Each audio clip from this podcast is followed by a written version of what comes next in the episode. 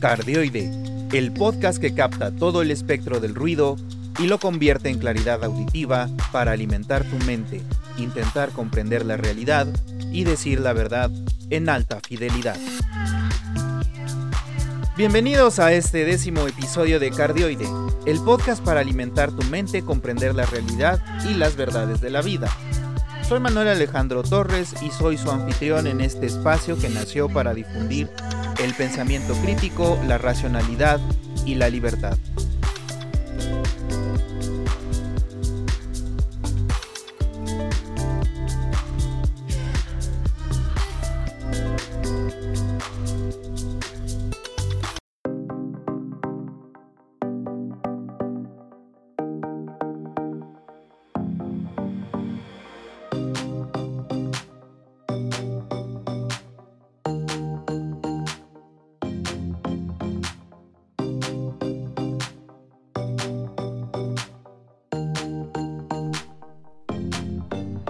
Hoy nos toca iniciar con nuestra sección Conoce a tu Homo sapiens.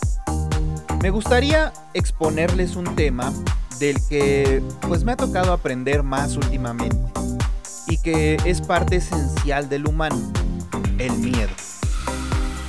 Desde homínidos que vivían en los árboles, pasando por nuestra excursión en la posterior realidad de vivir en planicies, y bueno, pues la exploración de nuevos territorios por comida, hemos dependido del miedo para poder sobrevivir y no ser comidos por otros animales o atacados por otros grupos de homínidos. En la actualidad siguen existiendo razones para sentir miedo, especialmente en tiempos tan convulsos y de incertidumbre como en los que vivimos actualmente. Pero sin duda alguna empiezan también a haber razones, o desde hace mucho hay razones, por las cuales no dejarnos controlar por él. Después de todo, Sun Tzu dejó plasmado en el arte de la guerra que el miedo es indispensable para saber cómo actuar, pero no debemos permitir que nos domine, sino tomar el control de este para lograr nuestros objetivos. Claro, entendiendo justamente como el arte de la guerra, aquella guerra que nos hacemos o que lidiamos con nosotros mismos, que es la más importante en palabras del gran doctor René Galván. Tampoco se trata de eliminar el miedo, porque este es un sentimiento propio del humano. Nunca podremos eliminarlo a menos de que tengamos un inhibidor químico en el cerebro que lo esté provocando y esto sería ya de por sí peligroso en sí mismo para la persona. Todos vivimos o hemos vivido con miedo a lo largo de nuestra historia. Algunos han logrado hacerlo su aliado, otros lo han intentado usar como su arma y otros nos hemos dejado controlar por él para poder hacer todo lo que debemos hacer y eso nos inhibe de hacer lo que queremos es entonces que debemos aceptar que el miedo es parte de nosotros y siempre lo será, pero sobre todo debemos entenderlo como una herramienta de la que podemos echar mano, no para usarla en contra de otros, pero sí para entenderla, para analizarla y para controlarla a nuestro favor.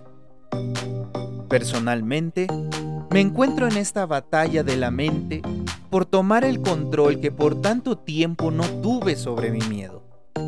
Entenderla como una parte de mi psique que puede ayudarme a lograr los objetivos de vida que deseo, que aceptarla y entenderla será un paso más en el camino correcto de la racionalidad. ¿A ti también te controla el miedo o te ha llegado a controlar en parte de tu vida? ¿Estás completamente cierto como individuo que no lo ha hecho? ¿Qué estás haciendo para tomar el control de él?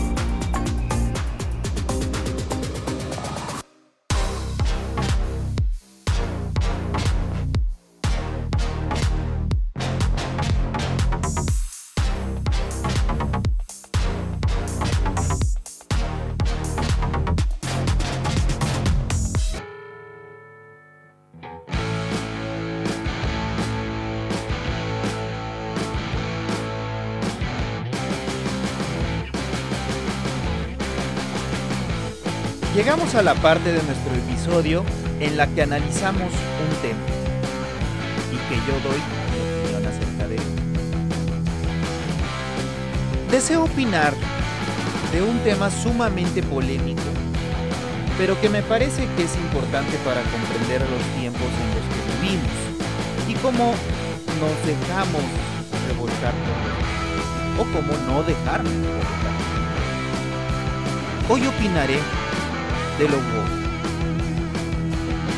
Para quienes no conozcan este término, les daré un poco de contexto con lo que he investigado. De significado la palabra se refiere a estar despierto o a haber despertado. El término empezó siendo usado en los textos de activistas que luchaban por la reivindicación de los derechos de los individuos de color en Estados Unidos desde la década de los 40. Posteriormente se popularizó el término a través de la frase Stay Woke, que se traduciría como mantente despierto en la década de los 70. En recientes tiempos se volvió a utilizar la expresión en el movimiento cuyos representantes se fueron volviendo cada vez más radicales del Black Lives Matter. Hoy en día, el wokeísmo o lo woke está más relacionado con una clasificación de un tipo de pensamiento que engloba toda la inclusividad de las diversas preferencias e identidades de todo tipo. Hasta aquí se escucharía bien, pero lamentablemente, como en todo movimiento, existen alas radicales que desvirtúan los valores iniciales. En este caso existen, y la verdad, creo que incluso más que los nacionales moderados, más radicales en este movimiento en la actualidad.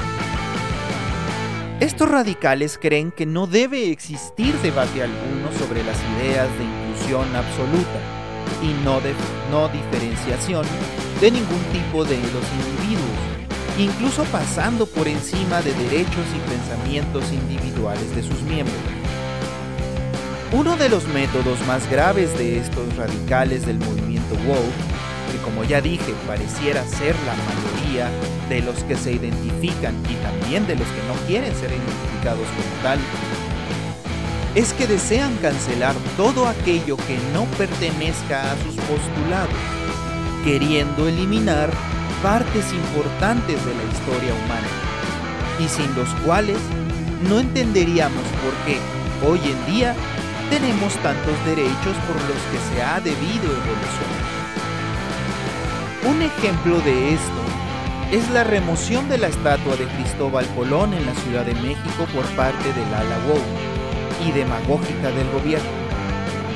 En su afán de querer quedar bien con esas minorías a las que atrajeron a su movimiento político para verse inclusivos y también, entre comillas, intelectuales, dan cabida a este tipo de movimientos de y de ideales radicales.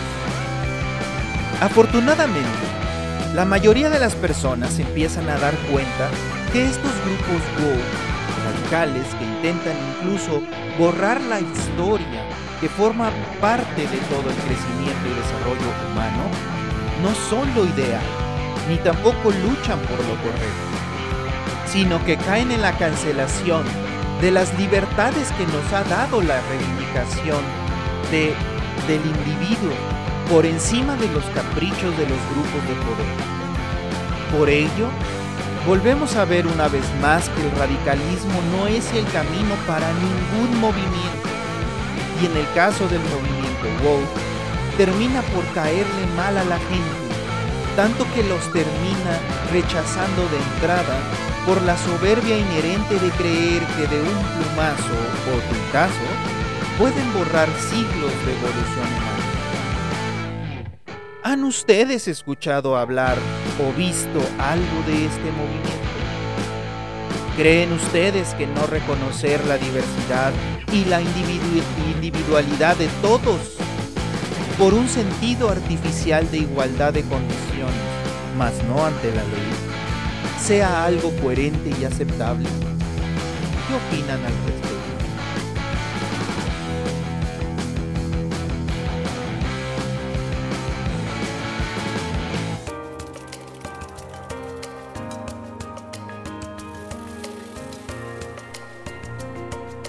Para terminar la emisión del día tenemos nuestra recomendación para disfrutar la vida.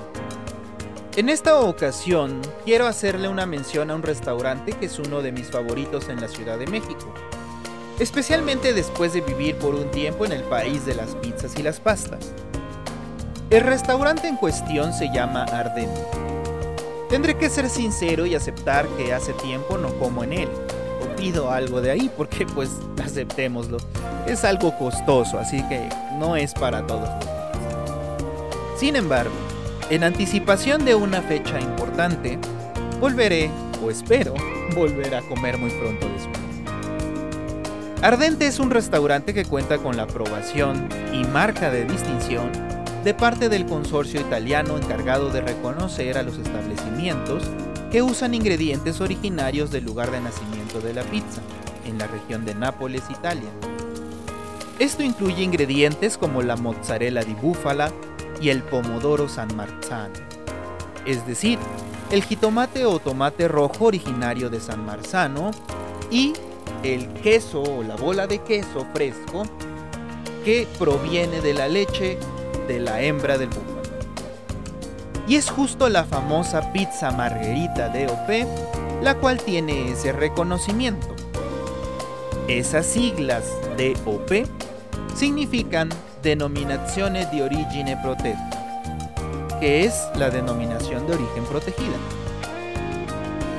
No mentiré, existieron algunas cosas que no me agradaron en un par de ocasiones, especialmente de la sucursal Pedregal. Pero me parece que lo han corregido o al menos no ha sucedido nada parecido en las últimas veces que pedí o fui a esa sucursal. Para esto, existen dos sucursales, la de Pedregal que ya mencioné y la de Condesa que está en la calle de Ámsterdam, y que por mucho es mi favorita, tanto por lo lindo del local y sus alrededores, como por la atención que he recibido de la misma. Existió una en Santa Fe, pero me parece que por cuestiones de la pandemia tuvieron que cerrar. Parte de lo que provocó el cierre de actividades en aquella parte de la ciudad. La famosa pizza margherita, según dicen los italianos, sirve para reconocer la habilidad real e ingredientes de calidad de una pizzería ya que es una pizza tan sencilla que es imposible echarla a perder, a menos que seas realmente un pésimo pizzaiolo, la persona que prepara la pizza, o que tus ingredientes sean de mala calidad, o que incluso le estés poniendo más cosas de las que debes ponerle, pues se puede reconocer inmediatamente el sabor de cada ingrediente. Entonces, les recomiendo a todos que empiecen siempre con esta pizza en cualquier restaurante italiano al que vayan para reconocer o conocer la calidad de ese lugar. Les recomiendo mucho iniciar con un Aperol Spritz como aperitivo. Especialmente en días calurosos me lo agradecerán mucho. La burrata o tavola italiana para iniciar o una ensalada italiana caprese los linguini frutti di mare, la lasagna, la pizza margherita o la prosciutto erúcola. Esas son mis elecciones. Pero también les comento que intentar nuevas cosas siempre es una gran opción. Y no se olviden de la bebida de Baco.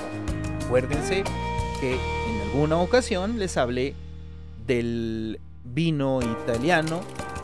Eh, de los vinos italianos, por ejemplo el Nebbiolo, el Montepulciano y muchos otros. Disfruten mucho su desayuno y su comida de hoy. Disfruten la vida, o como dicen los italianos, sfrutate la vida, raga.